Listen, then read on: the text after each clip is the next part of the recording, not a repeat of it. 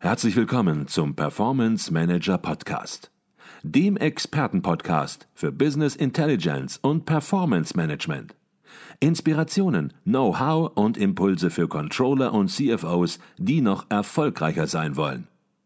Ihr heutiger Gastgeber Peter Blum.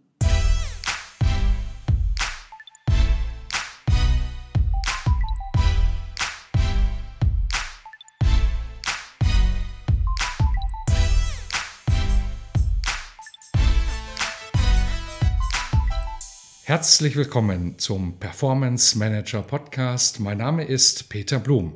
Die Fachzeitschrift Controlling gehört zu den wichtigsten Zeitschriften für Fach- und Führungskräfte im Finanz- und Rechnungswesen von Unternehmen.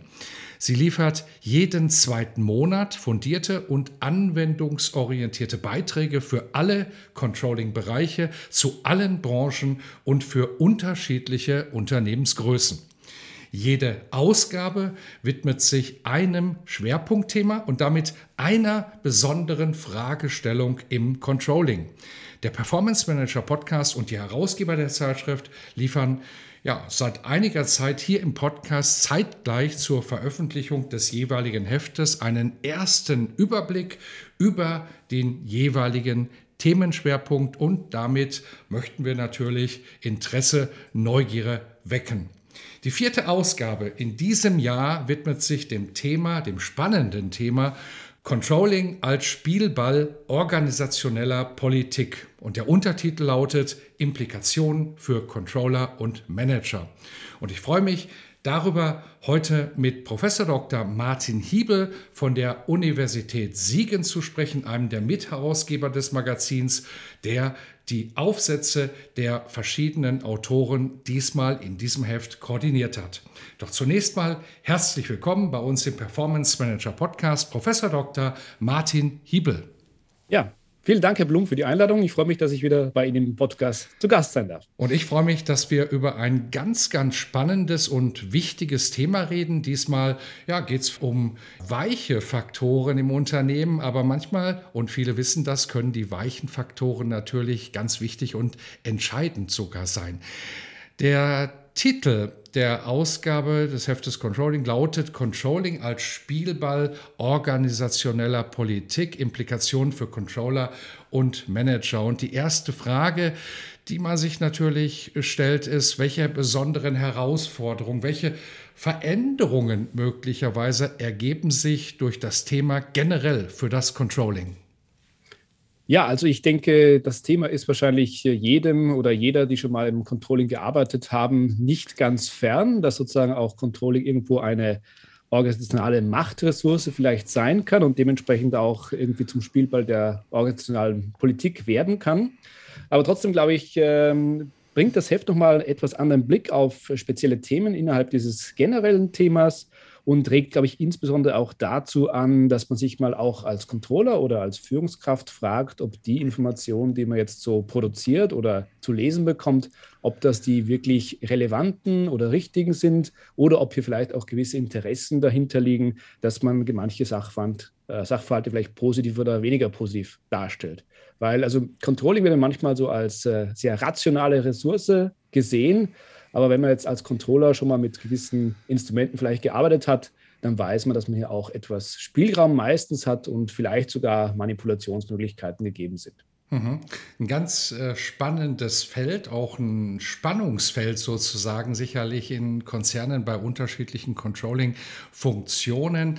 Ähm, jetzt weiß ich, dass Sie die Themen ja immer schon langfristig planen und das Thema, das wir heute besprechen, ist ja in gewisser Weise auch ein Dauerbrenner, ein Dauerthema, aber trotzdem gefragt, warum gerade jetzt dieser Schwerpunkt?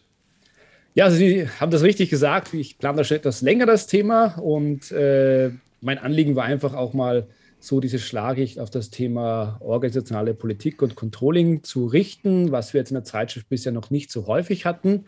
Aber in der Tat hat vielleicht jetzt vielleicht auch äh, ungewollte Aktualität das Thema, wenn wir jetzt gerade wieder an die diversen Diskussionen in der Öffentlichkeit denken, Rezessionsängste, Ängste, Kostendruck bei sehr vielen Unternehmen, Inflationsdruck, dann äh, kommt das vielfach sicher auch zu dem Umstand, dass da auch jetzt wieder Informationen vielleicht in eine gewisse Richtung geprägt werden in Unternehmen und da vielleicht die ein oder anderen Bereiche im Unternehmen sich eher oder eher weniger sozusagen diesem Spardruck unterwerfen wollen und dafür vielleicht auch Controlling-Informationen heranziehen, um sich selbst vielleicht besser oder weniger sozusagen anfällig für Kosteneinsparungen darzustellen. Mhm.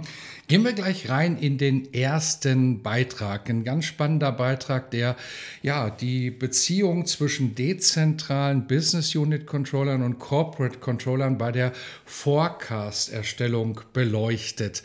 Jetzt ist es natürlich so, ein Business Unit Controller genauso natürlich wie das lokale Management, die möchten natürlich den lokal erstellten Forecast möglichst glaubwürdig gegenüber dem Konzern oder der Business Unit Controller gegenüber dem Corporate Controller präsentieren. Ähm, bevor wir in diese Konstellation der Glaubwürdigkeit einsteigen, vielleicht zunächst noch mal vorab gefragt, was sind das für unterschiedliche Interessen und Rollenkonflikte, die sich hier in dieser Konstellation ergeben bei der Erstellung eines Forecasts? Ja, also der Business Unit Controller, glaube ich, sitzt so klassischerweise zwischen den Stühlen irgendwo, zwischen äh, der Business Unit Leitung oder Business Unit Management und andererseits dem Corporate Controlling. Und dazwischen hängt eben der Business Unit, äh, Unit Controller oder die Controllerin dort.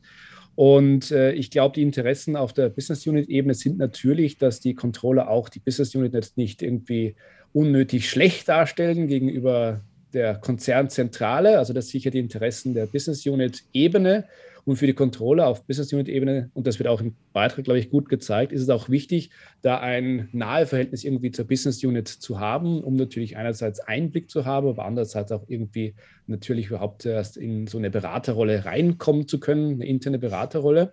Also einerseits möchte man natürlich die Business Unit nicht verprellen, indem man die unnötig schlecht darstellt gegenüber der Konzernzentrale. Aber andererseits natürlich auch möchten die Business Unit Controller, so wie das auch in dem Fall gezeigt wird, auch gegenüber dem Corporate-Bereich irgendwo als glaubwürdig äh, dastehen und irgendwo natürlich auch diesem Controller-Ethos vielleicht entsprechen, dass man eben möglichst rational an die Sache rangeht, möglichst genaue Forecasts auch gegenüber der Corporate-Ebene abliefert und dementsprechend auch irgendwo die konzernweiten Interessen des Corporate Controllings da auch mitdenkt und sozusagen nicht ganz auf die vergisst. Also es ist auf jeden Fall ein Spannungsfeld für die Business Unit Controller, glaube ich. Mhm.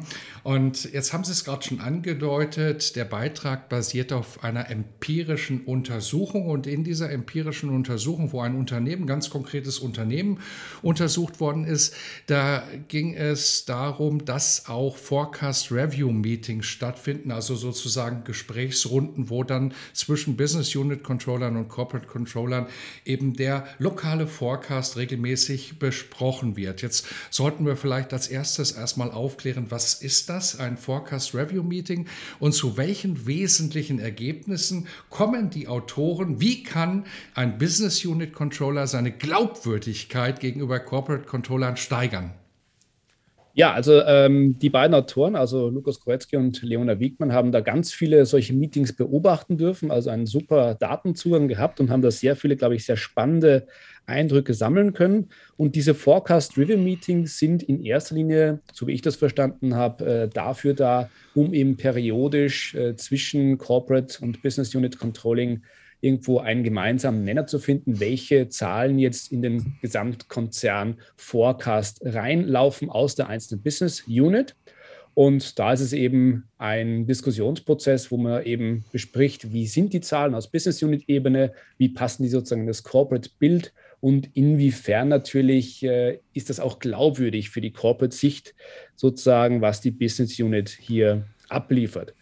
Und die beiden Autoren, also Lukas Kowetzki und Leona Wiegmann haben da eine ganze Reihe, glaube ich, an spannenden Sachen äh, herausgearbeitet. Äh, interessant finde ich auch, dass sie schreiben, klar, das technische Methodenwissen bei der Erstellung von Forecasts ist natürlich notwendig und ein wichtiges Rüstzeug, aber nicht das unbedingt Entscheidende, wenn es jetzt darum geht, dass die Corporate Controlling Ebene diese Forecasts aus Business Unit Ebene als glaubhaft sozusagen wahrnimmt, sondern also was ganz interessant ist, aus Business Unit Controller Ebene ist es auch relevant anscheinend, zumindest auf Basis dieses Einzelfalls, dass man eine auch kritische Distanz signalisiert gegenüber der eigenen Business Unit, um sozusagen glaubhaft gegenüber dem Corporate Controlling auch klar machen zu können, ja, wir sind jetzt nicht sozusagen die, die Vasallen sozusagen der Business Unit Ebene, sondern wir haben da selbst eine kritische Distanz sind auch irgendwo ein kritischer Counterpart fürs Business Unit Management und geben da auch unsere eigene Meinung teilweise oder unsere eigene Sichtweise ab. Und ganz interessant ist auch anscheinend in diesen Review-Meetings gewesen, dass die Business Unit Controller, um das zu signalisieren, zum Beispiel von der Wir-Form, also als Business Unit, manchmal dann in die Ich-Form sozusagen übergegangen sind, wenn sie ihre persönliche, auch kritische Distanz zur Business Unit da darstellen wollten. Also das, glaube ich, ganz interessant. Und ein anderer Aspekt, der, der ich sozusagen, äh, den ich spannend gefunden habe, ist, dass hier auch gewissermaßen Selbstkritik ein Mittel ist für Business Unit Controller, um hier auch Glaubwürdigkeit zu signalisieren. Also im Sinne von, ja, beim letzten Mal habe ich vielleicht da etwas zu optimistisch oder zu wenig optimistisch gesehen. Und das kann man auch im nächsten Business Review Meeting dann irgendwie korrigieren. Und dementsprechend, wenn man sozusagen selbstkritisch auch ist, dann signalisiert das auch irgendwo eine gewisse Maßen Ehrlichkeit oder den Anspruch sozusagen da auch jeweils die akkuraten Forecasts abzuliefern. Natürlich, wenn das jedes Mal vorkommt, ist es vielleicht auch schlecht, wenn man jedes Mal falsch liegt als Business Unit Controller. Aber ich glaube, so vereinzelt, so Selbstkritik auch zu zeigen, ist auch ein gutes oder ein brauchbares Signal für die Business Unit Ebene, dass man hier auch Glaubwürdigkeit signalisieren kann. Mhm. Ich glaube, eine ganz spannende Artikel, eine ganz spannende Ouvertüre fürs ähm, Heft Controlling diesmal. Und sicherlich werden einige Business Unit Controller nun ganz intensiv hingehört haben und werden festgestellt haben, Mensch, das ist ja genau unsere Realität. Was Sie nun angesprochen haben, Herr Professor Hebel, das war natürlich nur die Spitze des Eisberges, die im Beitrag dargestellt wird. Und wenn ein Business Unit Controller oder auch ein Corporate Controller Controller, denn jede Medaille hat zwei Seiten, ähm, und sagt, Mensch, das klingt interessant, dann vielleicht an dieser Stelle sogar schon der Hinweis aufs Probeabo. Es besteht die Möglichkeit, das Heft Controlling ja in zwei Ausgaben kostenlos Probe zu abonnieren, um zu prüfen, ob das Heft etwas für einen ist, ob man was mitnehmen kann und es dann entsprechend eben im dauerhaften Abo zu überführen. Und wir werden den Link zum Probeabo auch in den Shownotes verdrahten, sodass die Möglichkeit besteht, hier direkt eben auch zuzugreifen. Ähm, ich würde den Blick noch mal kurz ein bisschen erweitern. Das kommt nicht im Beitrag vor, aber ich finde das sehr wichtig, denn wir haben gerade über den Business Unit Controller gesprochen, aber ähm, es gibt eben die, auch die in Anführungsstrichen andere Seite, den Corporate Controller, und auch der will langfristig vertrauensvoll mit dem Business Unit Controller zusammenarbeiten, denn es hängt, glaube ich, davon ab, wie auch ein Corporate Controller sich verhält, um dieses Vertrauensverhältnis aufrechtzuerhalten und eben auch überhaupt noch was aus einer Business Unit, ich sag mal, ähm, zu erfahren, was nicht am schwarzen Brett hilft. Wie sollte sich ein Corporate Controller gegenüber dezentralen Business Unit Controllern generell verhalten aus Ihrer Sicht? Ja, also wie Sie sagen, natürlich muss ja auch ein gewisses Vertrauensverhältnis äh, etabliert sein oder aufrechterhalten werden zwischen Business Unit und Corporate Controlling. Ja. Ähm, für die Corporate Controller, was man sozusagen eben auch aus dem Beitrag vielleicht rauslesen kann, ist, dass natürlich auch wichtig ist, dass die vielleicht da selbst auch ein Verständnis entwickeln, äh, wie sehr die Business Unit Controller da selbst in den sozusagen Business Unit Abläufen drinstecken, dass die eben nicht nur so ein Verständnis für die Zahlen haben, sondern eben auch so durch Nachfragen, vielleicht könnte man aus Corporate-Ebene sozusagen erfahren, inwiefern diese Forecasts belastbar sind. Und vielleicht auch noch ein Aspekt, der sozusagen aus dem Beitrag vielleicht auch da angesprochen wird, ist auch so ein, so ein mikroklimatisches Thema wie zum Beispiel die Gesprächsführung in solchen Business ähm, Forecast Review Meetings, wo das auch daran hängen kann, sozusagen, wenn jetzt der Corporate Controller sehr stark die Gesprächsführung der Business Unit überlässt, dass natürlich dann auch vielleicht manchmal das Gespräch absichtlich in eine gewisse Richtung gelenkt wird. Und jetzt, wenn man aus Corporate Controlling das eben nicht möchte, aus Sicht des Corporate Controllings, dann könnte man natürlich auch stärker darauf pochen, dass man selbst sozusagen die Gesprächsführung dabei hält und die eigene Agenda setzt, um eben auch noch besser Verständnis zu haben, wie die einzelnen Forecasts aus den Business Units jetzt äh, glaubhaft oder auch vergleichbar sind. Mhm. Kommen wir zum zweiten Beitrag. Da geht es auch um eine ganz konkrete Fallstudie, nämlich um das Beispiel eines brasilianischen Ethanolproduzenten. Und es geht darum, wie Risikomanagementinstrumente auf der einen Seite genutzt werden können, aber auf der anderen Seite eben auch missbraucht werden können, um eigene unternehmenspolitische interne Interessen durchzusetzen. Ausgangspunkt der Fallstudie waren ja makropolitische Einflüsse auf das brasilianische Unternehmen. Da können Sie vielleicht gleich ein bisschen was noch zu sagen, äh, ohne zu sehr in die Details zu gehen. Das Unternehmen hat dann darauf reagiert mit einem strategischen Risikomanagement, hat sein Geschäftsmodell verändert. Und ich glaube, bevor wir einsteigen in das Thema, sollten wir vielleicht kurz die Situation nochmal darstellen. Was waren das für Einflüsse und welche strategischen Änderungen hat das Unternehmen vorgenommen? Ja, also das ist natürlich eine äh, sehr langfristige Entwicklung eigentlich schon. Ich glaube, das geht bis in die frühen 2000er Jahre zurück, was da die Autoren auch abdecken, gewissermaßen in dieser Fallstudie. Und was halt damals Anfang des Jahrtausends der Fall war, wohl in Brasilien, ist, dass man Ethanol jetzt vor allem aus äh, Zuckerrohr produziert hat und gewissermaßen als grüne Hoffnung, wie das auch im Beitrag bezeichnet wird, verstanden hat, um etwas wegzukommen von der Abhängigkeit von Erdöl, weil nämlich äh, in vielen Treibstoffen in Brasilien damals zumindest über ein Viertel auch von Ethanol sozusagen beigesteuert wurde und dementsprechend der Erdölanteil verringert wurde und dementsprechend auch grüne Hoffnung, also sozusagen weg vom Erdöl zu kommen. Das hat sich aber witzigerweise dann wieder gedreht, als man dann doch in Brasilien auch vor der Küste wohl größere Erdölvorkommen äh, gefunden hat. Äh, und dann hat sich sozusagen etwas dieser Ethanolfokus wieder verloren. Und das konkrete Unternehmen hier musste halt dann irgendwo schauen, äh, dass sie diversifizieren einerseits in unterschiedliche Branchen gehen, aber andererseits auch über die Wertschöpfungskette etwas das äh, gesamthafter abbilden. Und zum Beispiel haben die dann auch dann Joint Ventures mit äh, Zuckermühlen gegründet, um eben auch diese starke Schwankungen beim Rohstoffpreis, beim Zuckerrohr hier besser im Griff zu haben. Das ist sozusagen auch der Ansatzpunkt dann später dann für diese mikropolitischen, sagen wir mal, Vorkommnisse. Mhm. Jetzt haben Sie es angesprochen, das Unternehmen musste diversifizieren, auch die Wertschöpfungskette sozusagen zu beiden Seiten verlängern, erweitern. Und das hat Auswirkungen im operativen Risikomanagement gehabt. Und wir haben es eben schon angesprochen, man kann Risikomanagementinstrumente nutzen, man kann sie aber auch missbrauchen. Äh, was ist in dem Unternehmen nun passiert und was hat das mit dem Tagesgeschäft dann natürlich auch der Controller zu tun gehabt? Ja, also ähm, in diesen Joint Ventures, was da wohl der Fall war, war, dass diese Zuckermühlen jetzt irgendwie, zumindest aus Sicht dieses Konzerns, relativ wenig professionell agiert haben in puncto Controlling und Steuerungssysteme. Das waren vielfach kleine Familienunternehmen, das ist ja generell ein Thema bei Familienunternehmen, dass denen manchmal nachgesagt wird, jetzt im Controlling weniger professionell unterwegs zu sein. Ja, das kann man jetzt natürlich kritisch diskutieren, aber das ist ein anderes Thema. Auf jeden Fall, was der Konzern machen wollte, ist halt sozusagen irgendwo seine eigenen als professionell wahrgenommenen Steuerungssysteme überzustülpen, auch auf diese Joint Venture Partner.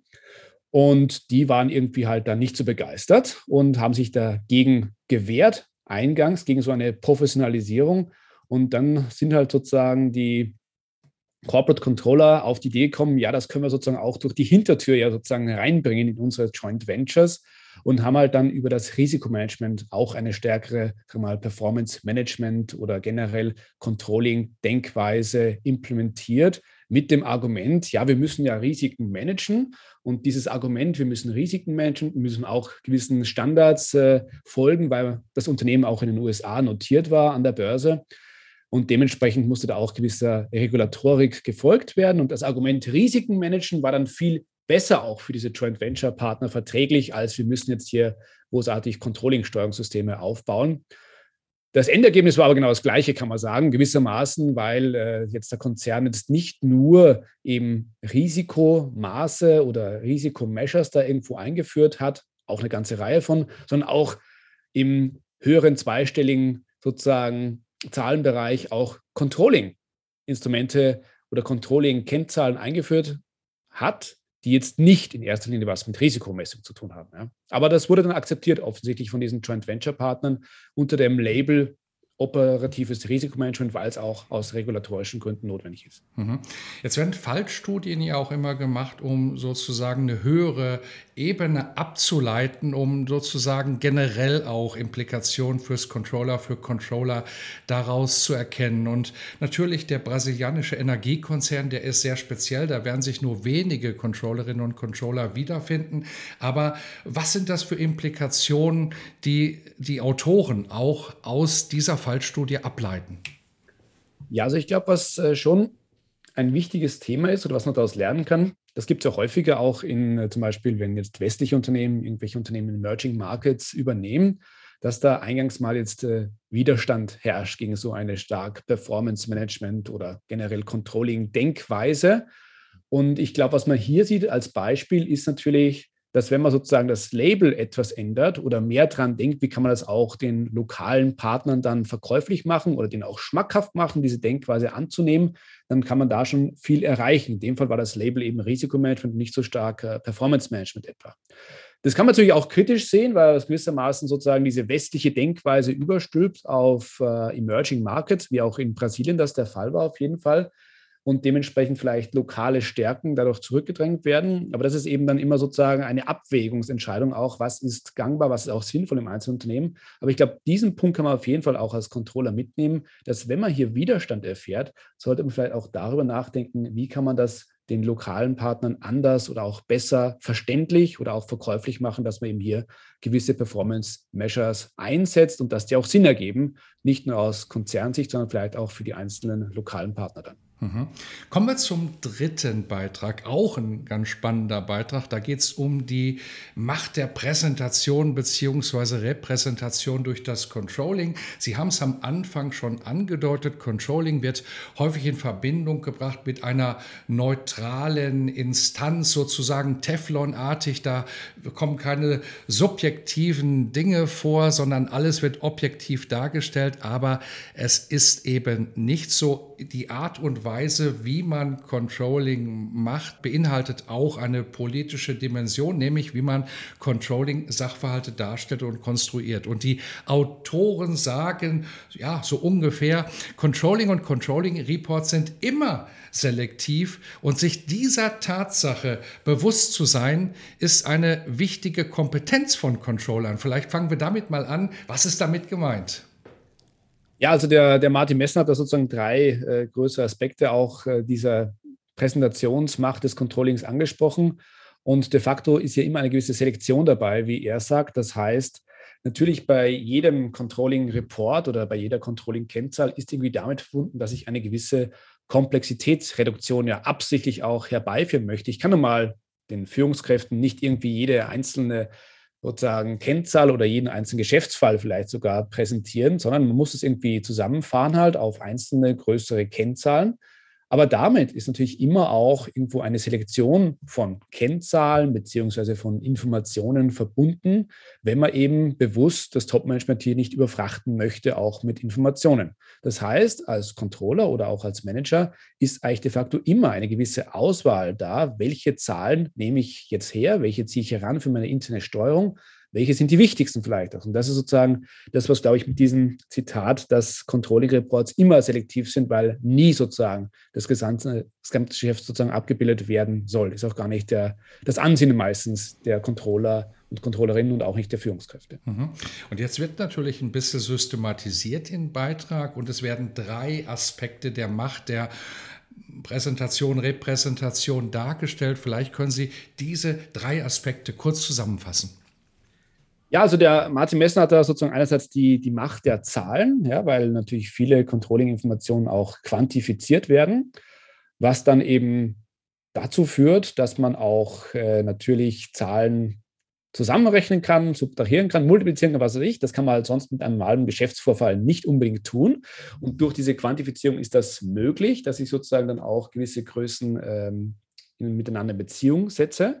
Und da geht es halt darum, was sind eigentlich die Zahlen, die ich jetzt heranziehe? Ist das etwa der Umsatz oder ist es vielleicht doch eher der Deckungsbeitrag, jetzt, wenn Sie auf die Vertriebsebene etwa gucken? Das hat schon Implikationen dafür, wenn ich jetzt Umsatz anreize oder Deckungsbeiträge oder Vertriebsbeiträge anreize, hat das sozusagen durchaus Implikationen dafür, wie die Leute im Vertrieb agieren. Ja?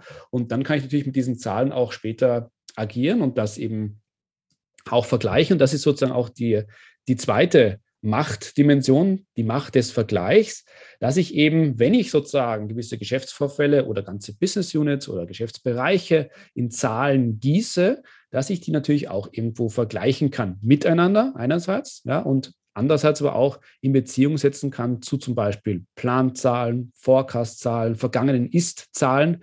Und da ist eben die Macht des Vergleichs, liegt, glaube ich, darin, was der Martin Messner da herausstreicht, ist, welche Referenzgrößen ziehe ich denn primär heran? Ja? Und das hat unterschiedliche Implikationen. Also den Case, den er da skizziert im Beitrag ist, ich kann zum Beispiel bei einem sehr optimistischen Plan, kann ich den vielleicht nicht ganz erreichen, wäre sozusagen eine eher, sagen wir, kritische Message dann. Ich habe den Plan nicht erreicht, aber das Ist kann immer noch deutlich über dem Vorjahres-Ist liegen, weil ich doch vielleicht ganz gut performt habe, nur im Plan etwas überambitioniert war. Ja? Und dementsprechend kann ich auch sagen, ja, gegenüber Vorjahres-Ist haben wir super performt, ja, und lass sozusagen diese Planungsvergleiche etwas hinten an. Und äh, dementsprechend ist halt die Frage, welcher Vergleich wird auch aus dem Controlling befördert? Wie möchte ich auch gewisse Informationen dementsprechend darstellen? Das ist jetzt ein ganz simples Beispiel, aber ich glaube, in vielen Fällen haben die Controller auch etwas Spielraum, wo diese Vergleichsgrößen herangezogen werden und dementsprechend auch eine wichtige gewissermaßen Machtdimension auch hier.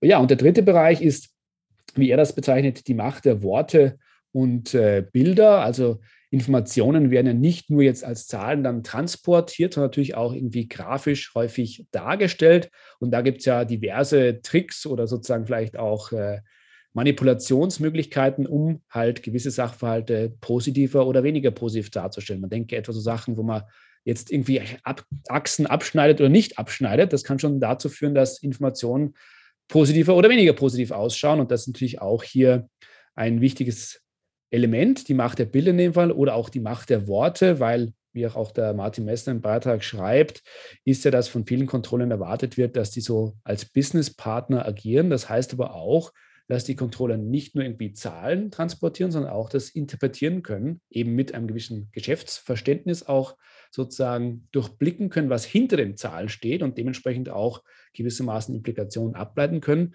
Nur da hat man natürlich als Controller auch wieder Spielraum, wie man eben Sachen interpretiert oder liest. Und je nachdem, wie man das dann weitergibt, kann man auch gewisse Dinge eben befördern oder vielleicht auch eher nicht befördern. Also das ist auch in dem Fall die Macht der Worte, was hier im Beitrag angesprochen wird. Mhm. Und wenn man sich bewusst ist, dass man im Controlling eine ganze Menge Macht hat, dann stellt sich natürlich auch die Frage, wie man diese Macht anwendet. Und auch an dieser Stelle ja, leitet der Beitrag einige Konsequenzen ab. Vielleicht können Sie auf die Highlights kurz noch zu sprechen kommen. Ja, ich glaube, was wichtig ist, dass ähm, manchmal gewisse Controlling-Informationen oder Reporting-Formate irgendwie so zur Routine werden. Und dass man es vielleicht dann weniger häufig hinterfragt, ob das überhaupt noch die Informationen sind, die jetzt wirklich zum Beispiel unsere vielleicht aktualisierten Unternehmensziele so gut abbilden. Ja?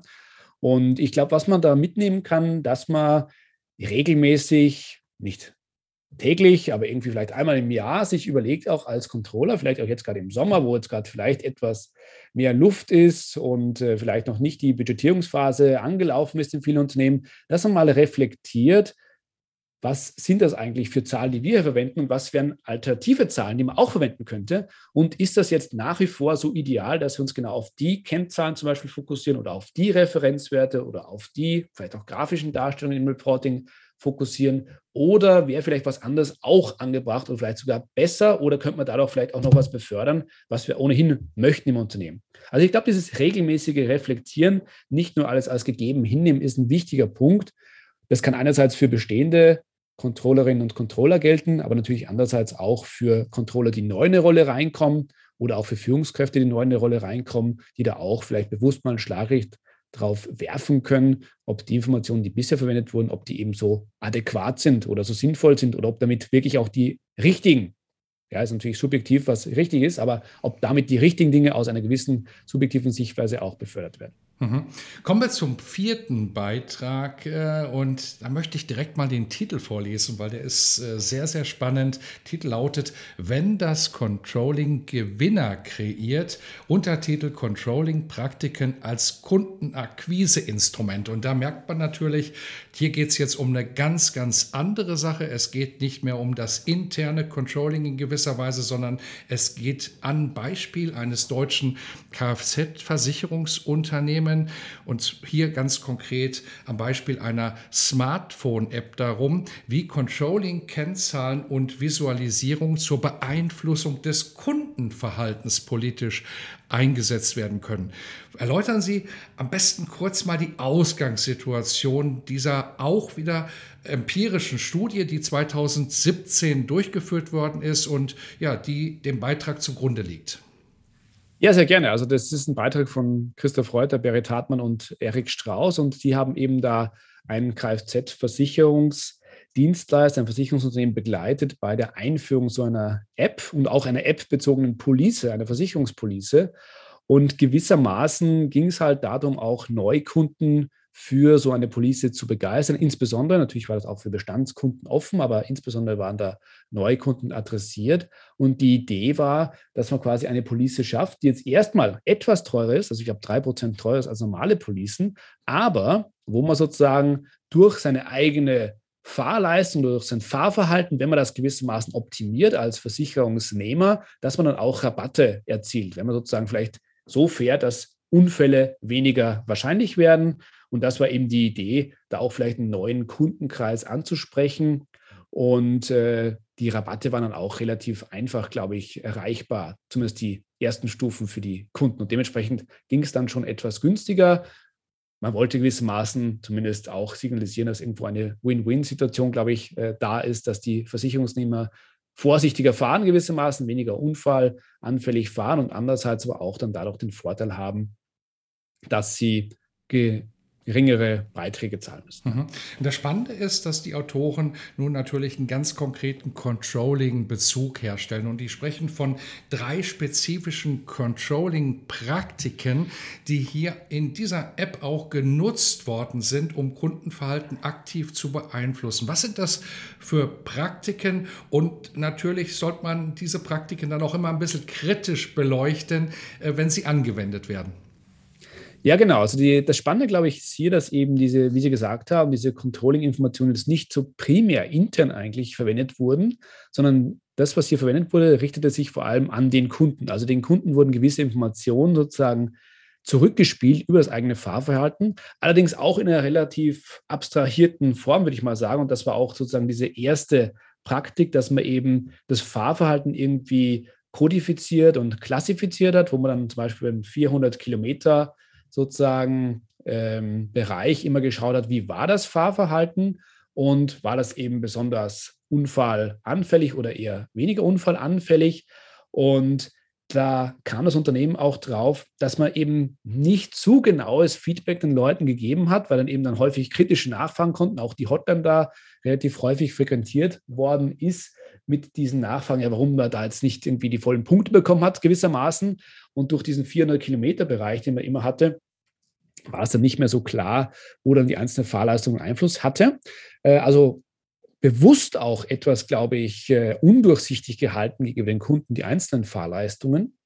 Äh, andererseits war das Unternehmen auch dafür offen, dass die Kunden teilweise versucht haben, irgendwie zu gamen, gewissermaßen das System. Die haben dann einfach manchmal irgendwie die App dann ausgemacht, wenn sie gewusst haben, ja, wir fahren in den Tunnel rein. Tunnel schlagen immer sozusagen negativ auf diese Fahrleistungspunkte durch. Dementsprechend machen wir das Handy aus und erst nachher wieder an oder auf besonders wenig äh, sozusagen anfälligen äh, Strecken nur das, äh, die App anmachen. Das war dem Konzern aber bewusst und haben die auch äh, in, in, Kauf genommen, weil, und das ist, glaube ich, der zweite Punkt, sie wollten damit auch irgendwie solche Versicherungspolizen auch irgendwie mehr positiv besetzen und auch positiv visualisieren, die eigene Leistung, die Fahrleistung des Kunden weil, und das ist, glaube ich, ganz ein intuitives Argument, was da auch im, im Beitrag gebracht wird aus Versicherungsunternehmenssicht, ist, dass solche Kfz-Versicherungen in der Regel einem Kunden vor allem dann auffallen, wenn es irgendwie einen negativen Anlassfall gibt. Ja, entweder ist sozusagen wieder ein Beitrag zu zahlen oder man muss halt dann irgendwie einen Schadensfall mit der Versicherung äh, da aushandeln oder gewissermaßen dann bereinigen auch.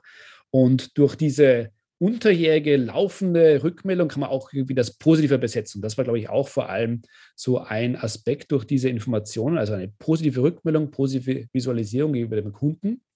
Und äh, der dritte Aspekt, der dadurch befördert werden sollte und, glaube ich, auch befördert worden ist, ist, dass man gewissermaßen diesen gesamtgesellschaftlichen Trend ja irgendwie zur Quantifizierung, zur Messung auch eigener individueller menschlicher Performance irgendwie hier aufgegriffen hat. Also irgendwie auch dieser Selbstoptimierungstrend kennt man von diesen äh, Fitnessuhren zum Beispiel, wo man dann die ganzen Schritte zählt. Aber das haben wir auch versucht zu übertragen auf den Kfz-Bereich und gewissermaßen hier auch diesen generell Gamification-Trend hier zu nutzen, dass man gewissermaßen noch etwas spielerischer macht, auch das eigene Fahrverhalten daran vielleicht anpasst oder auf Basis dieses Gamification-Ansatzes vielleicht auch optimieren kann und auch dementsprechend positiv besetzen kann. Mhm. Auch in diesem Beitrag, ich denke, das ist auch etwas, was sich im Grunde genommen durch den ganzen Schwerpunkt des Heftes sieht. Jede Medaille hat zwei Seiten. Es gibt sozusagen die positive Seite, wo Nutzen kreiert wird und auf der anderen Seite, auf der zweiten Seite hier an der Stelle, es werden Controlling-Instrumente, Controlling-Praktiken eingesetzt und ja, da, wo es dann nicht so optimal passt, Sie hatten es äh, gerade angesprochen, wo man sagt, Mensch, das ist kein so gutes Feedback, da fühlt sich der Kunde vielleicht nicht wirklich wohl mit, da wird es intransparent, da wird es möglicherweise weggelassen. Und das ist natürlich auch etwas, was dann wieder das Controlling selbst tangiert, weil das natürlich etwas, ähm, wo man aufpassen muss, auch im Controlling, dass das nicht sozusagen das Mindset ist, dass man mit Informationen sozusagen mal so und mal so umgehen kann und sich das auf die interne Steuerung auswirkt. Ist es das, was die Autoren auch als Herausforderung für das Controlling sehen aus dieser Fallstudie?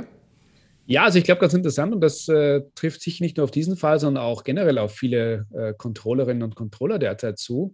Man hat ja in der Regel durch Big Data oder Sensorik und so weiter viel mehr Daten zur Verfügung. Auch das Unternehmen hatte hier sehr viele Daten über das Fahrverhalten zur Verfügung. Man hat sich hier sogar bewusst dagegen entschieden, tiefergreifende Informationen zu benutzen, weil man gewissermaßen gesagt hat, wir möchten eigentlich hier das in den Hintergrund rücken. Wir wollen viel mehr sozusagen dieses positive Gefühl, dieses Gamification-Gefühl auch für den Kunden befördern. Und wir wollen gar nicht sozusagen die akkuratesten Informationen unbedingt weitergeben an die Kunden, sondern wir wollen das eigentlich ja gewissermaßen als Akquise Instrument oder als Bestandskunden auch ähm, Retention-Argument behalten, dass man eben nicht unbedingt die besten Informationen verwendet, sondern eher die Informationen, die einen Outcome haben, der eben aus Sicht des Gesamtunternehmens positiv ist, nämlich dass man neue Kundenschichten gewinnt und die auch hält und nicht unbedingt die allerbesten oder tiefgreifendsten Informationen hat. Das ist für Controller vielleicht erstmal ja nicht intuitiv, ja, weil man da eigentlich schon danach strebt und möchte möglichst genaue Informationen haben. Aber ganz witzig bei dem Case auch, dass man gefunden hat, wenn man diese genaueren Informationen verwendet hätte, dann wären irgendwie alle Kunden so im Schnitt bei 10% weniger Fahrleistungspunkten gelandet. Und dann hätte man vielleicht wieder die Gefahr gehabt, dass die unzufrieden sind und doch wieder diese anderen äh, traditionelleren Policen vielleicht wählen. Das wollte man nicht. Man wollte es also bewusst sozusagen auf der Vertriebsseite hier pushen. Und da mussten auch die Controller irgendwie wahrscheinlich etwas zurückstellen mit den Informationen, die sie eigentlich zur Verfügung gehabt hätten. Ja. Mhm. Okay. Eins kann man sagen, es ist ein ganz spannendes Heft entstanden und vielleicht auch zur rechten Zeit, denn es ist ein Heft, ja, dass man sicherlich auch im Urlaub äh, am Strand sogar ganz gut lesen kann und wo man was mitnehmen kann. Es ist äh, sehr gut lesbar.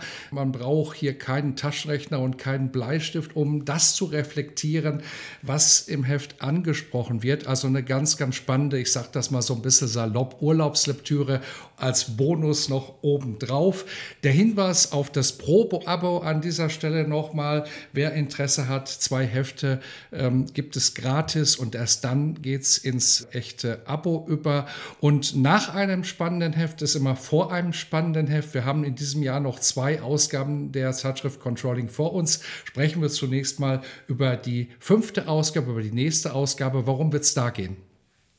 Ja, die wird dann von der Ulrike Baumöl wieder herausgegeben werden. Und da knüpft das eigentlich direkt an diesen letzten Beitrag aus meinem Schwerpunktheft an. Da geht es nämlich als Schwerpunktthema um das Controlling digitaler Ressourcen. Also wie gehe ich sozusagen mit digitalen Ressourcen um hier?